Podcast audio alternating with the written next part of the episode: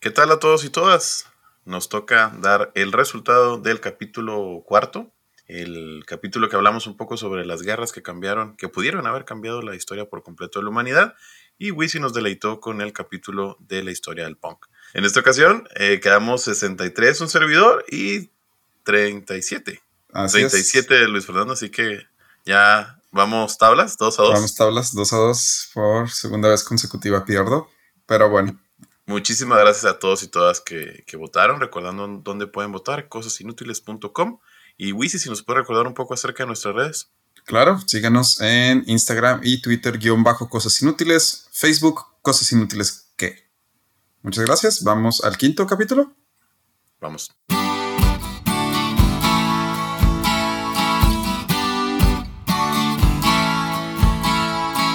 Cosas inútiles que tienes que saber. Donde te enseñamos cosas que no te van a servir de nada, pero siempre es bueno saber.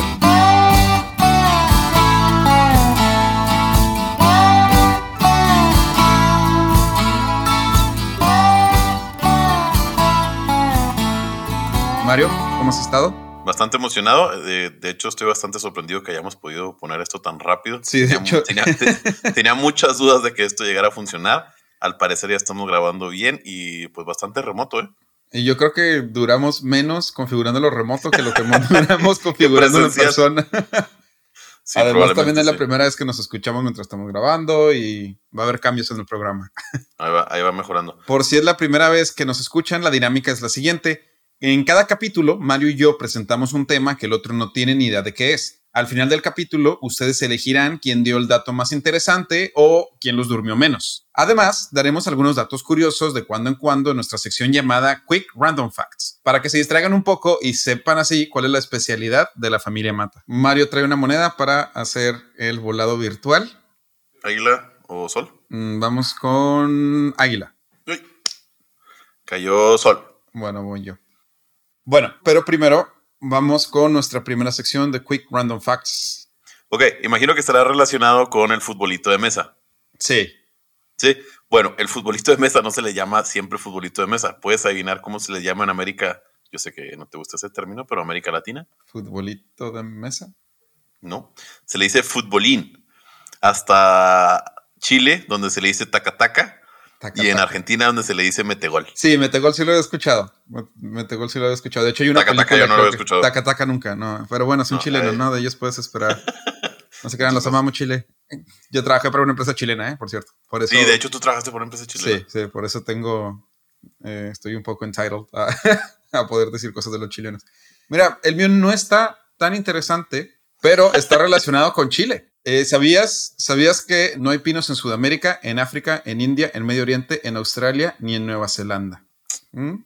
¿Sabes por qué? Porque cuando Pangea se separó en dos continentes, eh, el, el, mm, el, continente que está en el norte, al que pertenece América del Norte, América Central, Europa, Asia. Ahí fue cuando evolucionaron los pinos. Antes de la separación entre el continente que pasaría a volverse el hemisferio norte y el continente que pasaría a quedarse en el hemisferio sur, no había pinos. Entonces, cuando se separan y evoluciona el pino, el pino se queda nada más en el continente del norte. Entonces, solo hay pinos en el hemisferio norte. Pero en Chile sí hay pinos. Sí, pero no, no es la misma especie. Ah. ajá, o sea, completamente diferente a la especie de pinos que, nosotros, que tenemos nosotros. Porque aquí a, al norte de México llegaba mucha madera de pino chileno.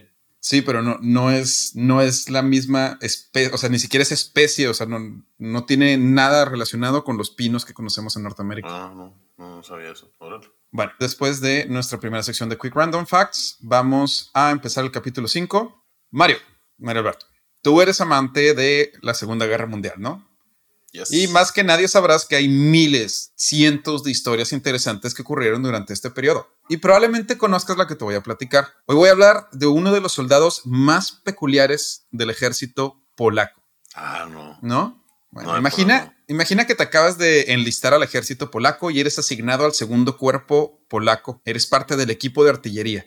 Estás en plena batalla y pides más municiones. Tu compañero te dice que Boktek ya está en camino con más. No tienes ni idea de quién es Boktek, pero pues bueno, o sea, qué bueno que viene con las municiones, ¿no? O sea, eh, y qué bueno que ya viene en camino porque las necesitas. En eso escuchas gente gritando y aplaudiendo y entra Boktek, que es ni más ni menos que un oso pardo que trae el armamento. Nah, Así no, es. cierto. No, no, no, no, no es cierto. No, no solo eso. En la noche, después de esa batalla, sí, ya acabó la batalla, estás con tus compañeros tomando cerveza y fumando. ¿Y sabes quién también está tomando cerveza y fumando? Bogtek el oso. Claro que Bogtek el oso está también fumando y tomando no cerveza. No, no, no, no. Bueno, es Nah. que lo esperaría de los polacos, de los rusos. Esto fue algo que en realidad ocurrió. Bogtek fue un oso que fue adoptado por la vigésima segunda compañía ¿Qué de pasó? suministros. No, iba a decir 22. No iba a decir 20. No, jamás, yo Ah. jamás iba a decir 22. ah. 22 sábado. No, no, no. La vigésima segunda compañía de suministros de artillería del segundo cuerpo polaco. Peleó en la Segunda Guerra Mundial. Fue alistado como soldado raso y se retiró como sargento del ejército polaco. Todo empezó ¿Cómo? En 1942, cuando un grupo de soldados y civiles polacos fueron deportados por el gobierno soviético después de haber sido capturados durante la invasión soviética a Polonia en 1939. ¿sí? Los, soviéticos entran a Polonia, toman eh, prisioneros de guerra y después de tres años la Unión Soviética firma un tratado con el gobierno polaco en el que liberaría a todos sus prisioneros polacos, pero nunca dijeron a dónde, nomás dijeron que los iban a, a liberar. Así que este grupo de soldados y civiles fueron deportados a Irán, donde ellos tendrían que encontrar su propio camino a casa sin ayuda del ejército soviético. O sea, fue como, bueno, ya son libres, están en Irán, háganle como quieran y lleguen a Polonia. Fue aquí donde en una estación de tren en Hamadan, eh, en Irán, el ejército polaco se encontró a un niño iraní con un osesno. Al parecer, la madre de la cría había sido matada por cazadores y el niño lo había encontrado. Fue la sobrina del general quien se encariñó con el oso y convenció al teniente Anatol Tarnowiecki, ay, disculpen mi polaco, no, no es como Sí. eh, sí, no, no, no es mi primera lengua, eh, de comprar el osesno, de comprárselo al niño. Y fue así como empezó el entrenamiento de Bochtek, quien recibió su nombre por parte de los soldados, y es un, dimon- un diminutivo de Boxier, que es un nombre en polaco que significa guerrero alegre. El oso fue donado a la segunda compañía de transporte, que después se convertiría en la vigésima segunda compañía de suministros de artillería. Y ahí Bochtek sería alimentado con leche condensada, que le era dada con una improvisada tetera hecha con una botella de, Ron. de No, no, no, vodka, vodka. Obvio, vodka, polacos, vodka Voy que-. Vodka, vodka. Al muy buen estilo polaco, ¿no? Y además de vez en cuando le daban fruta, mermelada, miel y en algunas ocasiones pues hasta cerveza, ¿no? Ahí pues pobre oso se veía muy triste. El oso se adaptó rápidamente al ambiente castrense, aprendiendo más de una cosa de sus compañeros, entre las que se incluía fumar, masticar tabaco, empezar su día con una buena taza de café y como ya mencionamos, pues tomar cerveza al terminar del día para relajarse. Qué botana. El oso dormía de vez en cuando con sus compañeros, sobre todo cuando hacía frío, y de hecho disfrutaba mucho jugar luchitas con los soldados y hacían apuestas de quién le podía ganar en las luchitas. Y el oso se controlaba, obviamente, o sea, no, no, no eran luchas a muerte. Al poco tiempo, el nuevo soldado aprendió a marchar con sus compañeros y tenía hasta su propio soldado asignado para cuidar de él. El buen trato de los soldados lo ayudó a alcanzar a pesar casi 100 kilos en su juventud. Para este entonces, el ejército polaco estaba ya iniciando su gira por el Medio Oriente, así que Bochtek marchó con sus compañeros por Siria, Palestina y Egipto. En este último país se embarcarían con rumbo a Italia, donde apoyarían a las fuerzas británicas liberando a Italia. Y es aquí donde empiezan los verdaderos problemas con Bochtek, ya que el ejército británico no permitía que viajara ningún animal a bordo del buque. Los soldados reclamaron diciendo que el oso era casi como uno de ellos, pero los británicos seguían negándose. Reglas son reglas. Así que para demostrar los polacos que decidieron, enlistar al oso. Y así empieza Bochtek como soldado raso del ejército polaco. Al desembarcar en Opa. Italia, el oso demostró de lo que estaba hecho. El oso luchó en la batalla de Monte Cassino, donde ayudó transportando balas, cajas de bombas, municiones de artillería pesada y sin dejar caer ni una sola de ellas. Y cuando digo que cargaba las bombas, no me refiero a que las jalaba con un arnés como si fuera un caballo. No, no, no, no, no. Literalmente el eso. oso agarraba las bombas caminando No, no en dos cierto, patas y se las entregaba cierto. en lugar donde se lo habían pedido. Existen testigos polacos y británicos que confirman esto. O sea, si solo hubiera sido alguien del ejército polaco, podrías decir, bueno, Sí, sí, pero, Ajá, hay británicos que afirman, testigos, soldados británicos veteranos que afirman haberlo visto caminar en dos patas cargando bombas. Está chido. Esto fue, Ah, está chido. esto fue en realidad una gran ayuda para la vigésima segunda compañía de suministros de artillería, ya que la fuerza del oso le permitía transportar municiones que normalmente tomaban hasta cuatro soldados para poder ser movidas y las podía mover Eh, sí, un sí, solo oso. Tiene sentido. El oso fue ascendido a cabo después de esta batalla. Uno de sus compañeros dibujó al oso cargando una de las municiones y este dibujo se convertiría en la insignia de la 22 Compañía de Suministros de Artillería del Segundo Cuerpo Polaco. Después de esta batalla, la compañía fue mandada a Glasgow, donde fueron recibidos como héroes y obviamente Bochtek fue parte del desfile y marchó al lado de sus compañeros. Una vez terminada la guerra, se le otorgó el rango de sargento por su valentía y coraje durante la batalla en Italia, además de haberse vuelto un emblema del ejército polaco. El oso se jubiló e ingresó al zoológico de Edimburgo, donde miles de personas desfilaban para ver al oso soldado veterano polaco de la Segunda Guerra Mundial. Boktek falleció en diciembre de 1963 por causas naturales a la edad de 22 años y al momento de su muerte pesaba 220 kilogramos y medía más de un metro ochenta. ¿Cuánto vivió el oso? 22, 22 años. Entre 22 y 23 porque no se sabe exactamente qué edad tenía cuando lo, cuando lo adoptaron, sí. Entonces, ah. le calculan que entre 22 y 23 años. Pero ahí no murió la leyenda de Bochtek. El 2013 se hizo una estatua en honor al valiente oso para conmemorar los 70 años de la batalla de Montecassino. La ciudad de Edimburgo decidió poner una estatua del oso ese mismo año, así como varias otras ciudades en Polonia. El oso tiene una placa en el Museo Imperial en Londres y varios monumentos en Londres y Cracovia, además de un fondo de ayuda para las relaciones polacas escocesas llamada Bochtek Memorial Trust. No, no es cierto. Y es así, Mario, como un oso se convirtió el miembro del ejército polaco, sargento y uno de los héroes más carismáticos de la Segunda Guerra Mundial. Está chido. E-, Esa sí no me la sabía. ¿eh? el oso polaco. Sí, Órale, sí cuando lo empiezas a leer, es que hay muchas cosas que te imaginas como la que lo usan como caballo, o sea, que con un arnés o algo así. No, no, no. Y hay muchos testigos que dicen que cargaba las balas en dos patas, o sea. Es que sí me lo imaginé como jalando una carreta. Sí, es que es lo que suena más. Y de hecho ayudó a desembarcar cosas del barco cuando, llegaron a Italia, sí. Qué botana. O sea, que lo hayan entrenado. Sí, sí. Que Pues también, ¿verdad? Ajá, y, en realidad, bueno, ahí sí ya la verdad solo estoy suponiendo, pero eh, el ejército polaco nunca lo hizo con la intención de, de entrenarlo para que fuera soldado Simplemente fue porque la sobrina del general se encariñó con él y lo, convenció de que lo comprara, de que lo adoptara. Pero bueno, esa es la historia de Boktek, veterano polaco de la Segunda Guerra Mundial.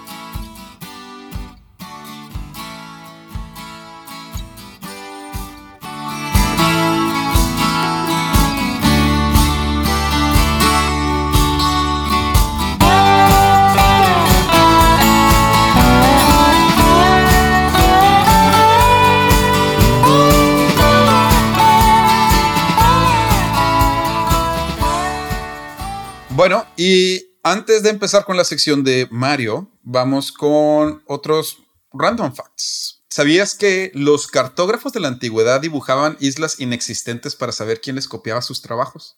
Ah, no. Era, la era una de las mejores formas para saber eh, quién te copiaba tu trabajo. Entonces muchas veces se inventaban islas, que era lo más fácil. Islas o lagos se los inventaban y varios de esos lagos e islas se mantuvieron por, por varias décadas de copia y copia y copia de mapas y que se nadie, sabía, sí, hasta que exploradores comprobaban que la isla no existía, los borraban de los mapas. Pero sí, ah, un poco de copyright antiguo, medieval. Ahí te veo el mío. ¿Sabes que en Estados Unidos una ardilla mordió un cable que cortó la luz e impidió ir a clases durante dos días? los alumnos, los alumnos de la clase del 2018 le hicieron un monumento, se cooperaron y le hicieron un monumento. Es cierto. Sí, te voy a pasar la foto, ¿sabes? Vamos a poner la foto. No, y está bien. Ah, en, la, descripción. Está bien hecha la foto. Está bien hecha la, el monumento. O sea, es, es así como que de granito y luego tiene la ardilla de metal. Está, suave. Y, si es verdad, pero intenté buscar la ciudad, pero no la encuentro. pero está, está, padre el monumento. Bueno, en este capítulo batallé para escribirlo, entonces decidí hacerte una, una prueba, a ver qué tan... soy muy malo para matemáticas rápidas, ¿eh? No, no, no, no, no. Ah, no es de matemáticas. Qué bueno.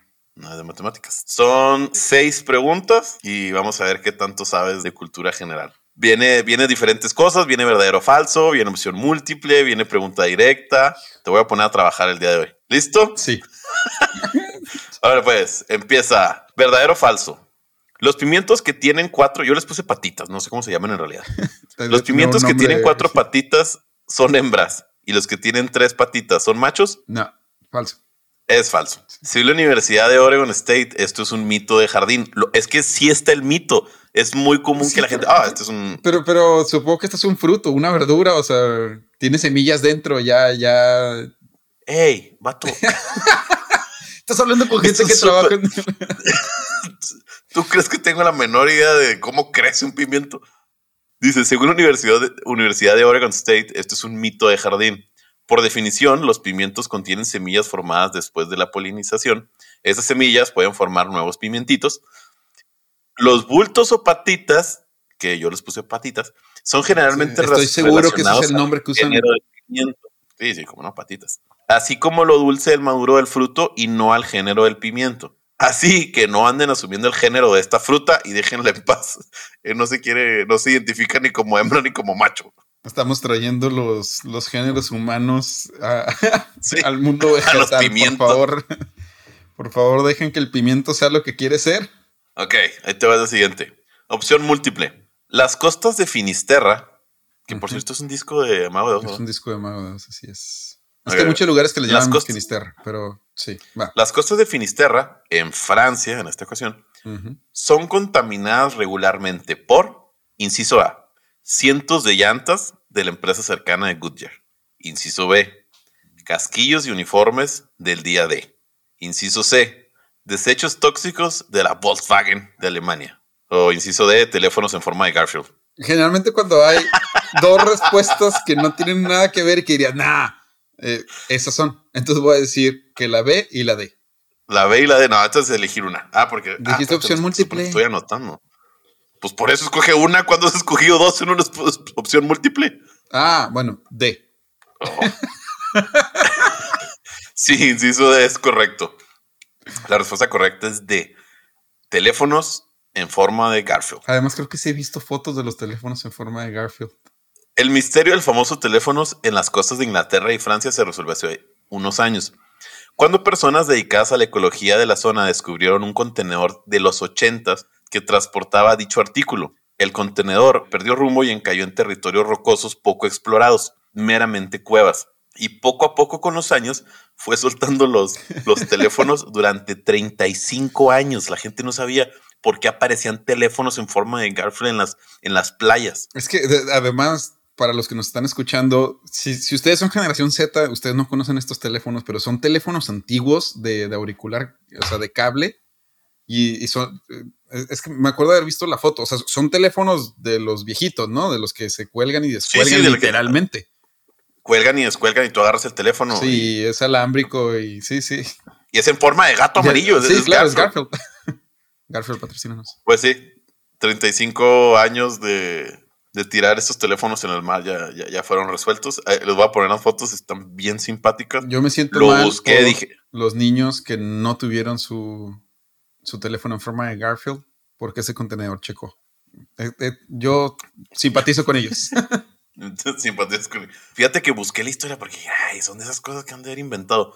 No, de hecho, encontré una noticia de la BBC, les voy a poner el, el link, donde la BBC fue y a ver, dijo, sí es cierto, aquí, aquí está el contenedor, está, está buena la historia. Y de hecho llegaron con, con una persona que vive ahí y les dijo, es que pues eh, es que es que ah, ahí, ahí, en- ahí está el contenedor. Nadie le había preguntado al vato, el vato ya lo tenía años sabiendo dónde estaba. Está para la historia, Sí, tienen, tienen que ver, tienen que ver las, las fotos. Están. Sí, porque Sí, li- literal no es la cabeza de Garfield, es todo Garfield. Sí, todo. Sí. Sí. Siguiente, pregunta directa. Uh, Hay un día en particular en Estados Unidos que los plomeros están mucho más ocupados que de costumbre y la mayoría de las llamadas son para destapar fregaderos. ¿Cuál es? el día después de Thanksgiving. El día después de Thanksgiving, exactamente. Es que lo El acabo día de después de. Thanksgiving. Ah, ya sal- Salte de- El día después de Thanksgiving lo llaman Brown Friday por los plomeros, ya que este es el día más ocupado del año. Eh, aquí vamos a hacer un comercial de Michael and Son Service, familia que tiene un negocio de plomería por más de 40 años. Nos da los siguientes tips para que no se les tape la cañería. Por favor. Yo no sabía esto, fíjate. Es sumamente malo tirar la, la grasa en tu fregadero. Ah, sí. Yo pensé que era algo más ecológico, no, no sé si tenga que ver con, pero es, es muy malo tirar aceites y grasas por el... Y otra cosa que tampoco sabía, que lo chequé aquí, muchas personas tiran los pañales en el excusado. What? Pues sí, dice que ahí es el tercer tip que nos dan.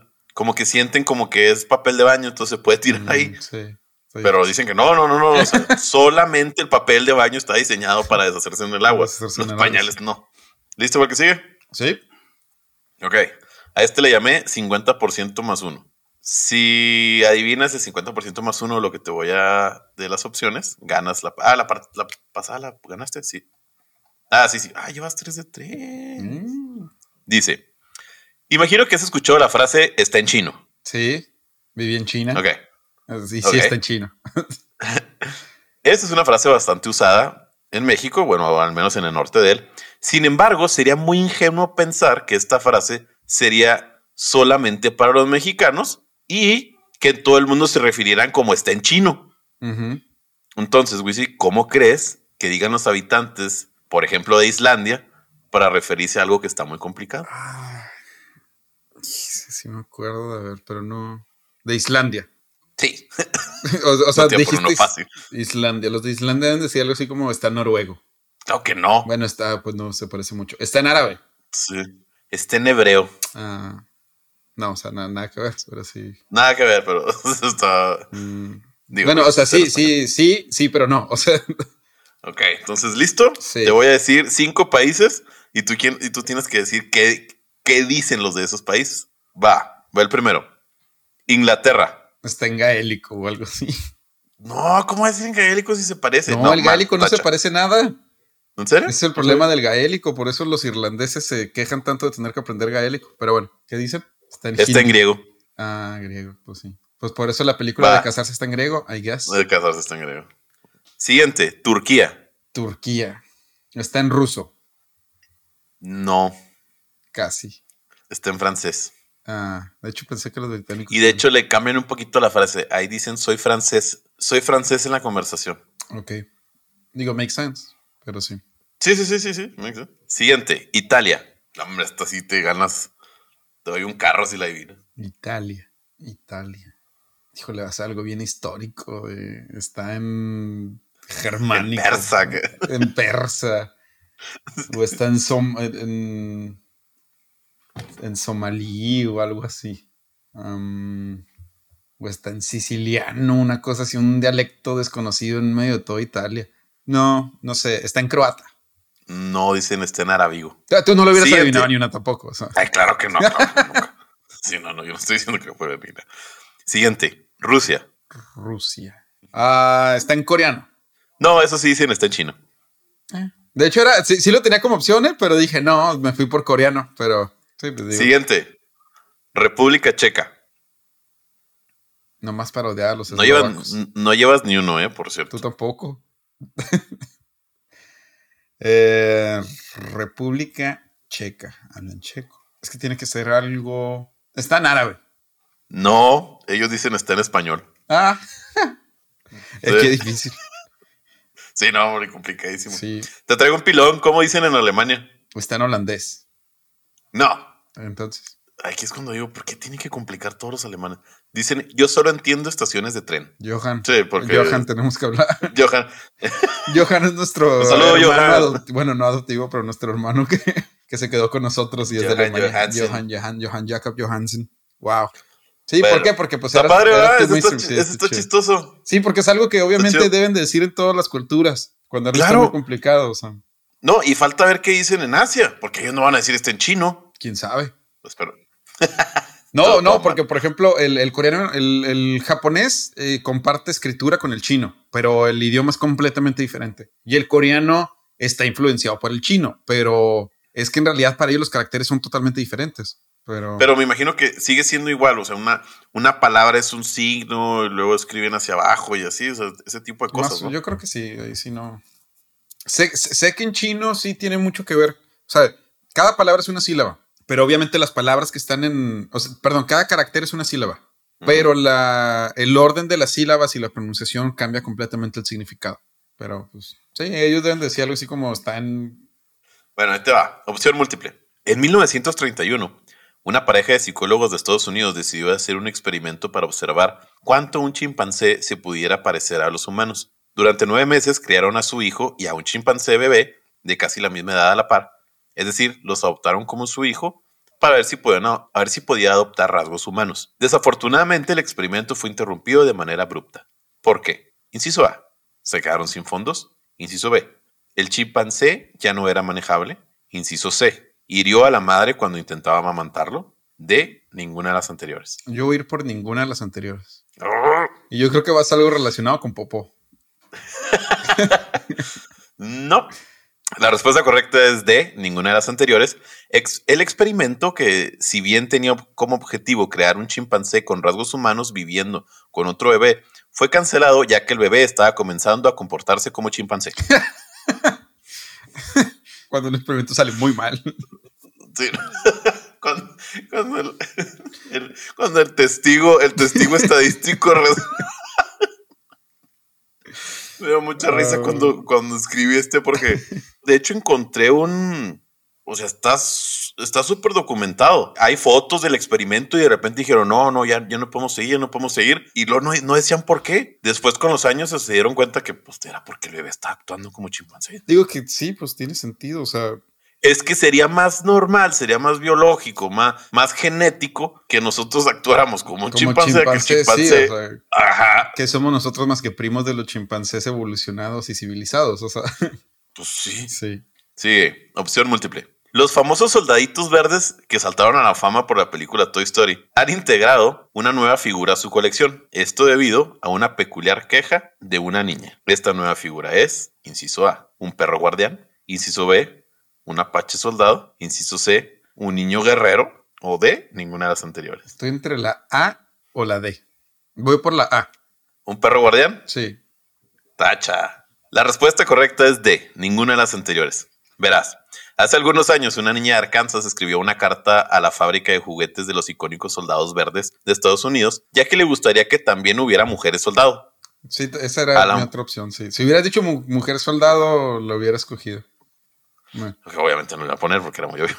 A, lo cual la fábrica no pudo negarse, volviéndose viral la carta de la pequeña niña, niña de segundo grado, donde contaba que la mamá de uno de sus compañeros era soldado y pensaba que ella también debería tener una figura. La fábrica accedió a integrar a la nueva figura en los pelotones de juguete. Como extra, le solicitó que si lo hacían, por favor no la pintaran de rosa. No a todos, no, a todas las niñas nos gusta el rosa. Oye, es que sí es cierto. Se, vería bien verde como el resto. y está la carta, está la carta es que, de la es que sí es cierto, porque son cosas que, que das por sentado que van a hacer. O sea, Ajá. De hecho, me sorprende que hayan tardado tanto que hubieras soldados mujeres y que una niña tuviera que escribir para que pasara pero también suena como algo que pudiera llegar a pasar. O sea, es, me acuerdo mucho de una persona, un hombre que se estaba quejando de que los zapatos para correr masculinos son muy aburridos porque siempre tienen colores neutros, o sea, colores oscuros. Y dice, yo quiero correr con unos zapatos fosforescentes como los que tienen las mujeres. O sea, incluso en zapatos para correr, los y tú los has visto, pues, o sea, cuando compras los zapatos, los de mujer siempre tienen colores muy brillantes y los de hombre siempre tienen colores oscuros. Entonces, es algo que desde los juguetes, así. Sí, sí, sí, sí, sí está. Yo no había pensado, pero, pero sí, si dijeran, va a haber eh, pues, soldados mujer, pues los pintarían rosa. Y sí, es cierto lo que dice ella, es que ¿por qué tienen que ser rosa? Ajá. O sea, pues llevo dos falladas. Ah, sí, la fallaste, este, déjame te lo noto. Ya lo notaste. Ok. Siguiente, opción múltiple. En 1952, en la ciudad de Londres, fue azotada por una gran contaminación de smog. Esta terrible contaminación mató a más de 12.000 personas en cinco días. Algunas de ellas cayeron al Támesis, ya que no podían ver por dónde caminaban. Pregunta, ¿en qué se apoyaron los pobladores para poder sobrellevar el problema? Inciso A, perros guías. Inciso B, caballos adiestrados. Inciso C, invidentes. Inciso D, personas con enanismo. Cuando dijiste para conllevar el problema, pensé que de la muerte de 12.000 personas de Londres, entonces te iba a decir whisky y cerveza. bueno, no, porque el whisky es la iglesia más cercana. Entonces, pero después me empezaste a decir personas invidentes. Entonces dije, ah, ok, el problema de no caer en el río. Ajá, el problema Entonces voy a escoger la opción D. Personas con enanismo. Sí. Eh, no, respuesta incorrecta. La pusiste porque la respuesta sabías que le iba a escoger porque estaba muy Obviamente. De hecho, la acabas de cambiar. La respuesta, La respuesta correcta es C, personas invidentes. Mm, Dado que las personas ciegas literalmente ya estaban acostumbradas a no ver, estos ayudaron a las otras personas a llegar a sus destinos. Ronda final. Esta no es este. Esta eh, no tiene opciones, pero te lo quise compartir porque me llamó demasiado la atención. Dice: Ronda final. De acuerdo con una encuesta sobre la percepción pública de la ciencia y tecnología en México del 2009, elaborada por el CONACIT y el INEGI, el 83.6% de los mexicanos reconoce que confiamos demasiado en la fe y muy poco en la ciencia. La encuesta, que aplica anualmente, concluye que el 57.5% de los mexicanos considera que, debido a sus conocimientos, los investigadores científicos tienen un poder que los hace peligrosos. Ah, wow. Casi el 60% de los mexicanos consideran a los científicos peligrosos. Sí, te hace sentir mejor. 55% de los adultos en Estados Unidos piensan que los ángeles existen. O sea, físicamente. O sea, que puedes ir O sea, que- caminando que hay, y encontrarte. Ajá, sí. No, no me sorprende. O sea, 60% de Este los me llamó mucho la atención. 60% de los mexicanos les dan miedo a los científicos que creen que tienen demasiado conocimiento. Sí, o sea, sí, sí, Sí, tiene. sí tiene, pero no te puede dar miedo, pues están Pero, pues, es curando cosas. y ahí termina la ronda y vamos a ver cuánto sacaste. Uno, dos, tres, cuatro. Cuatro contra dos. No. Uno, dos, tres, cuatro, cinco, seis, siete, ocho. Eran ocho. 50%, güey, sí. no Reprobaste. pasé. Reprobé. No pasaste. Sí, no, no pasé. Bueno, en España sí hubiera pasado. Pero, bien jugado. Empezaste muy bien. sí, claro, pero ya cuando empezamos con el está en chino, pues No, y aparte que ya, ya, ya las últimas tres dije, necesito ponerle capcioso, si no, sí, sí, sí me, sí me va a ganar. Muy bien, muy bien. Qué bueno que para tu sección me hiciste hablar a mí. Qué buena forma de, Se nota que de que te preparaste. Eh, vamos a terminar la sección con Quick Random Facts. ¿Te toca? Ok, va. De hecho, te preparé un verdadero falso Ah, para mira. este Quick Random Facts. Sí, sí. Sí, sí. Ahí te va, chécate. Verdadero falso. En el 2005, un psicólogo de la Universidad de Yale realizó un experimento donde enseñó a monos capuchinos el concepto del dinero. Es decir, intentó que los monos pudieran entender que se podían obtener cosas con el dinero. Los animales lo comprendieron y comenzaron a, realiza- a realizar sus primeras compras. ¿Verdadero o falso? Verdadero. Ah, me da mucho Espérate. Ah, Todavía no es la pregunta. Me da mucho sentimiento esta. Ah, ¿Verdadero o falso? Su primera compra fue poder escapar de la jaula. falso. ¡Oh! falso. La primera compra de los capuchinos fue intercambiar el dinero por tener relaciones sexuales con los otros capuchinos. Ah, mira. wow. Muy bien, empezando bien. Ganando, como siempre.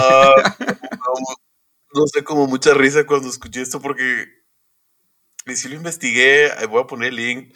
Es un artículo del New York Times, es real. Los capuchinos comenzaron a intercambiar dinero por tener relaciones con los otros monos. Wow. Sí, ya, ya, ya, el artículo está muy largo, si lo quieren leer, alguien léalo y ahí nos platica. Ahí nos platica, nos mandan un correo. y- Muy bien. Bueno, el mío no tiene eh, nada que ver con capuchinos ni con pagar por relaciones, pero ¿sabías que la mamá de Marilyn Monroe era mexicana? Y Había escuchado algo, en realidad no, no, no. sí, la, la mamá de Marilyn Monroe no solo era mexicana, era norteña. Nació en Piedras Negras, Coahuila. Ay, ya. Para que vean, es que de ahí es mi novia. Por sí, eso. de ahí la novia de Wiz, ¿Cómo- ¿Cuál es el gentilicio de Piedras Negras? Negropetense. Negropetenses. Negropetenses. Un saludo a todos los Un negropetenses. saludo a todos los negropetenses, bonitas tierras. Así es, la mamá de Marilyn Monroe, Gladys Pearl Baker, eh, que después eh, se, se cambió a Monroe, nació en Piedras Negras, Coahuila, mientras su papá estaba trabajando, su papá era pintor de trenes y eh, viajaba mucho por Estados Unidos pintando trenes. Y en una de esas le tocó viajar a Piedras Negras para pintar trenes en Piedras Negras y en ese momento la mamá, bueno, la abuela de Marilyn Monroe dio a luz a su hija Gladys Pearl Baker, que nació en Piedras Negras y por lo tanto es mexicana. Después se mudaron a Los Ángeles, vivió toda su vida en Los Ángeles. La verdad ni siquiera sabemos si reclamó su ciudadanía mexicana, pero esto hace a Marilyn Monroe mexicana, porque es hija de una mexicana que nació en territorio nacional. Así Pues sí. que sí, ese es el, está botando. sí, el random fact. Mm, La mamá de Marilyn Monroe en negro petense. Y bueno, este fue el capítulo número 5 de Cosas Inútiles que tienes que saber. Primer capítulo remoto. Eh, vamos a seguir este formato de ahora en adelante. Mm, esperemos que, que, siga funcionando igual como lo hacíamos de manera presencial. Eh, espero que voten, que les gustó más. Si yo hablando sobre el veterano polaco Bochtek, oso de la 22 Compañía de Suministro de Artillería, o si les gustó más la historia de Mario, donde me hizo preguntas para que yo contestara y habláramos los dos sobre sus preguntas. Voten uh, si estuvo más divertido. La verdad, la losa estuvo chido, pero que, creo que sí te puedo ganar en esta por la variedad de mis random facts en este momento. Eh, muchas gracias por seguirnos, muy amables. Eh, nos esperamos en un capítulo más, el sexto capítulo. Así es. Eh, pues eso es todo. Pues nada, gracias por escucharnos. Eh, nos pueden encontrar en Spotify, Apple Music, iHeartRadio y todas las demás que nos deje la plataforma que estamos usando publicar nuestro podcast. Muchas gracias por acompañarnos en nuestro primer capítulo remoto. Espero que tengan muy buen día. Gracias. Nos vemos, cuídense mucho. Hasta luego.